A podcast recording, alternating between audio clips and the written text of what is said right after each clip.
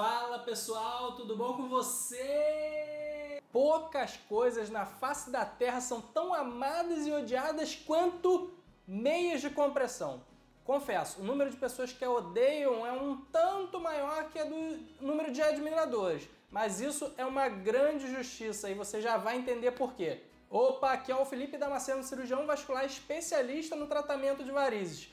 Hoje e nos próximos vídeos eu vou falar tudo que eu acredito ser o mais importante que você saiba sobre as meias de compressão.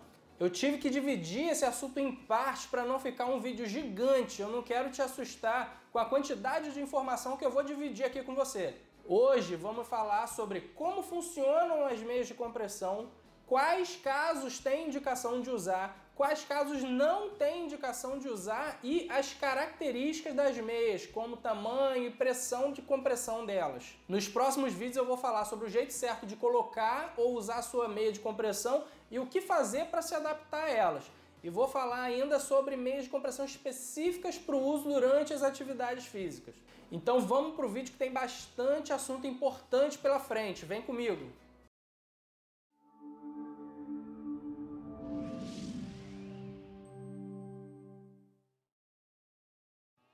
De todas as meias de compressão prescritas, sim, elas são prescritas como qualquer tratamento. Aproximadamente 50% delas sequer chegam a ser compradas. Dessas, por experiência pessoal, menos da metade são corretamente usadas por dois meses e o número de adeptos cai vertiginosamente com o passar do tempo. Geralmente, as pessoas recebem uma prescrição de meia de compressão com a cara de quem vai tomar um remédio muito amargo. E realmente, se usada da maneira errada e se você não entender que é preciso se adaptar a elas, não vai ser nada agradável mesmo. Mas não sai daí que nem tudo sobre meios de compressão é ruim. Hoje vamos começar a falar tudo que realmente importa sobre esse assunto e truques que ninguém fala sobre elas. Se esse assunto é importante para você, se inscreve aqui no canal para não perder todos os novos vídeos, onde eu vou te ajudar caminhando junto com você nessa cruzada contra as varizes. Se inscreveu? Então bora lá! Como funcionam as meias de compressão? Bom, elas realmente fazem jus ao nome. Meias de compressão servem para comprimir. Nossa! Comprimir o quê? As veias das pernas. Todas as veias? Não. Somente as veias superficiais, aquelas mais próximas da pele. Nisso estão incluídas as varizes, que são veias superficiais, dilatadas e doentes. Sendo bem didático, o que as meias de compressão fazem é espremer as pernas para fechar as veias mais externas e assim desviar o sangue que passaria por elas para as veias profundas, aquelas mais internas e que mais raramente têm problemas. Mas a falta dessas veias não tem problema para mim? Nem um pouco, tanto que nas cirurgias elas são até retiradas. Em condições normais, aproximadamente 90% da circulação das veias dos membros inferiores passa pelas veias profundas. Nós só aumentamos um pouco esse percentual com o uso das meias de compressão. E qual é a intenção disso? Você lembra que lá atrás eu publiquei um vídeo sobre os sintomas da varize e por que eles ocorrem? Você pode conferir na íntegra esse vídeo clicando aqui em cima ou na descrição. Lá eu explico que a congestão venosa é a grande responsável pelos sintomas de varizes. Resumindo, a dificuldade do sangue subir pelas varizes ou veias doentes e dilatadas vai levar a um acúmulo de sangue e líquidos nas pernas, que levam aos indesejáveis sintomas de peso, cansaço e etc., além do inchaço e mais varizes. Com o uso das meias de compressão, nós virtualmente excluímos essas veias da circulação e assim a gente diminui ou até elimina os sintomas e o inchaço. Para quais situações é indicado o uso das meias de compressão? Elas são muito indicadas justamente para aqueles casos de pessoas que sofrem com insuficiência ou congestão venosa que eu falei antes. Usar as meias de compressão não vai tratar as varizes existentes, mas pode frear a evolução da doença varicosa. Além disso, a meia de compressão pode ser uma grande aliada, especialmente nos casos mais sintomáticos, como aquele com, aqueles com dores e, e sensação de peso e cansaço nas pernas. Então vamos lá, as principais indicações para o uso das meias de compressão. As principais indicações para o uso das meias de compressão. As principais indicações para o uso das meias de compressão são. Compressão são? É você entendeu. Indicações das meias de compressão pacientes com varizes, como uma ponte até o tratamento mais duradouro. É até possível usar as meias de compressão como medida de longo prazo para casos de varizes. Porém, com os métodos de tratamento atuais, normalmente não é mais necessário que o paciente continue usando as meias de compressão após o término do tratamento.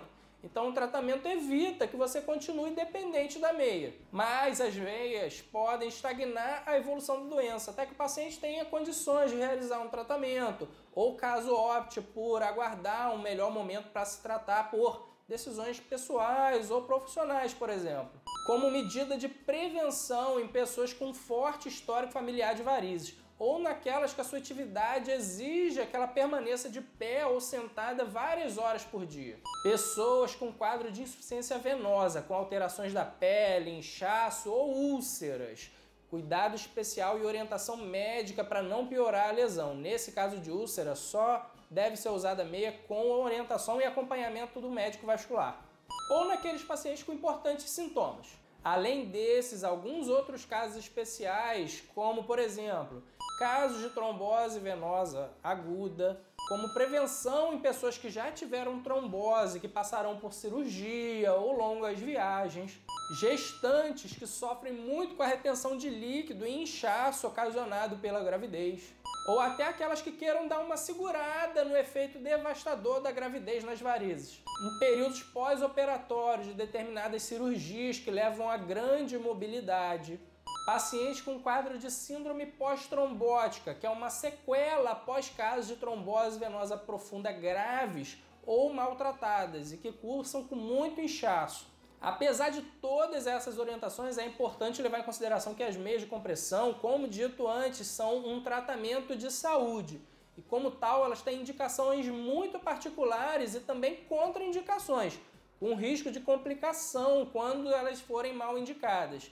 A gente vai falar sobre isso agora. Portanto, elas devem ser prescritas por cirurgião vascular ou um médico, um profissional da saúde habilitado, não pela tia do zap ou a moça do catálogo, pelo amor de Deus. Então, em quais casos não é indicado o uso das meias de compressão? Alguns quadros podem se agravar com o uso das meias de compressão. São eles: doença arterial ou isquemia, as artérias, diferente das veias, são os vasos que levam sangue para os tecidos das extremidades. Então, tudo que um paciente com problema na circulação arterial não precisa é de uma meia que aperte e dificulte ainda mais o fluxo de sangue. A meia de compressão, nesse caso, pode agravar mais o problema e causar até uma isquemia ou gangrena. Casos de insuficiência cardíaca não controlada. Aqui o inchaço ou o edema não é um problema em si, mas um sintoma de um problema cardíaco, que deve ser adequadamente controlado e não com o uso da meia. Infecção de ferida ou infecção da pele. A presença de uma lesão, uma úlcera, não é uma contraindicação absoluta ao uso da meia de compressão, desde que ela esteja limpa de infecção, em bom estado e em processo de cicatrização. Caso contrário, ela pode agravar a lesão e impedir a cicatrização. Em pacientes permanentemente acamados, o uso de meio de compressão não é método indicado para evitar trombose nesses pacientes que têm risco de piorar certas lesões. Alergia ao material da meia. Há opções de materiais hipoalergênicas que causam pouca reação, mas a gente só vai descobrir com o uso. Pessoal, antes da gente continuar, um recadinho que se eu deixar para depois tem risco de eu esquecer. Aqui embaixo, no primeiro link na descrição, eu estou disponibilizando um e-book gratuito que eu desenvolvi falando tudo que eu sei sobre esse assunto das meias de compressão. Isso tudo que a gente está conversando aqui e muito mais está lá nesse e-book. Confere lá também, link aqui na descrição. Então, recado dado, vamos adiante. Os tipos de meia de compressão. Existem meios de compressão para todos os gostos. Meios de compressão para grávidas, para pós-operatório, para prática de exercício, com estilo social para o trabalho, coloridas, com jeitos diferentes de calçar. No final das contas, todas servem para uma única coisa: compressão. Todas essas características são adaptações que podem facilitar a vida de algumas pessoas ou em algumas situações especiais, mas que fazem basicamente a mesma coisa. Então, na prática, as duas variáveis básicas das meias de compressão são o tamanho e a pressão, ou seja, a força de compressão. Vamos falar sobre o tamanho das meias de compressão. O tamanho diz respeito até qual região do corpo vai aquela meia. E podem ser dos seguintes tipos. Meias 3 quartos, ela é como uma meia social, ela deve terminar antes do joelho. Uma dica importante, evita puxar demais a sua meia de modo que ela vai acabar atrás ou acima do joelho, que ao longo do dia isso vai incomodar bastante. Coloca a meia naturalmente sem esticar de modo que ela termine abaixo do joelho. Se tiver a perna pequena, dobra a parte final para que ela cabe abaixo do joelho. E eu disse dobrar e não enrolar, porque senão aquela área vai te incomodar também. Essa meia é indicada para casos de doença restrita às partes mais inferiores ou para aquelas que buscam apenas a prevenção. Segundo tipo, a meia 7 oitavos, ela termina na parte mais alta da coxa. Da mesma forma como nos joelhos, não puxa demais para ela não terminar na virilha, o que vai causar incômodo também. Ela é indicada para casos que a doença se estenda até atrás dos joelhos ou até a área das coxas. Terceiro tipo, a meia calça. Ela é vestida como uma calça, comprimindo ao mesmo tempo as duas pernas e ela vai terminar na cintura.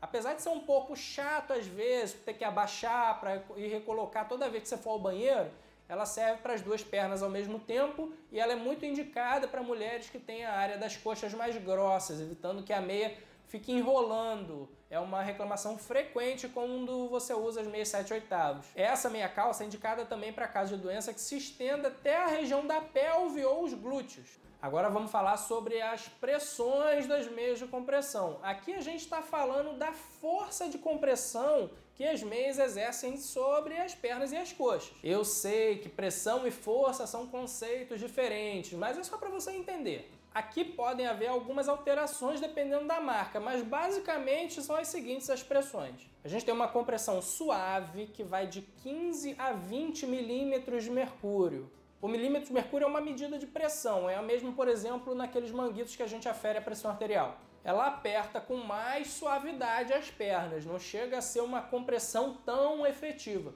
Portanto, ela é indicada quando não há varizes e você deseja apenas é, com, ela com, no sentido de prevenção ou em casos que é preciso fazer uma adaptação antes de ir direto para compressões mais fortes, naqueles pacientes que não toleram, por exemplo. A gente tem também as meias de média compressão, que vai de 20 a 30 milímetros de mercúrio. Essa é indicada para casos de doença leve a moderada ou da mesma forma como adaptação para pacientes com indicação de uma compressão mais forte. E as meias de alta compressão, que geralmente vai de 30 a 40 milímetros de mercúrio. Aqui a compressão não é para qualquer um. Esse nível mais forte está indicado para aqueles casos mais avançados como insuficiência venosa grave, grandes edemas ou após alguns tratamentos de varizes. Dependendo do fabricante, pode até haver algumas pressões maiores que essas. Então vamos entender, a gente tem essas duas variáveis. Cada tamanho de meia pode exercer uma pressão diferente. Por exemplo, uma meia 3 quartos pode ter tanto pressões de 15 a 20, 20 a 30 ou 30 a 40 milímetros de mercúrio. Outras características que não são a intenção principal da meia, mas que facilitam na questão de adaptação ou da colocação dela. Nesse sentido, qualquer ajuda é válida. Com relação à maneira de calçar, algumas são acompanhadas de zíper nas laterais, ao invés de ter que subir elas pela perna. Outras ainda acompanham, ou pode ser adquirido separadamente, de um calçador, que geralmente é uma estrutura metálica que vai te ajudar a calçar a meia. Um dia eu ainda vou fazer um vídeo mostrando como que isso funciona. A gente tem também as meias que são com ou sem ponteira.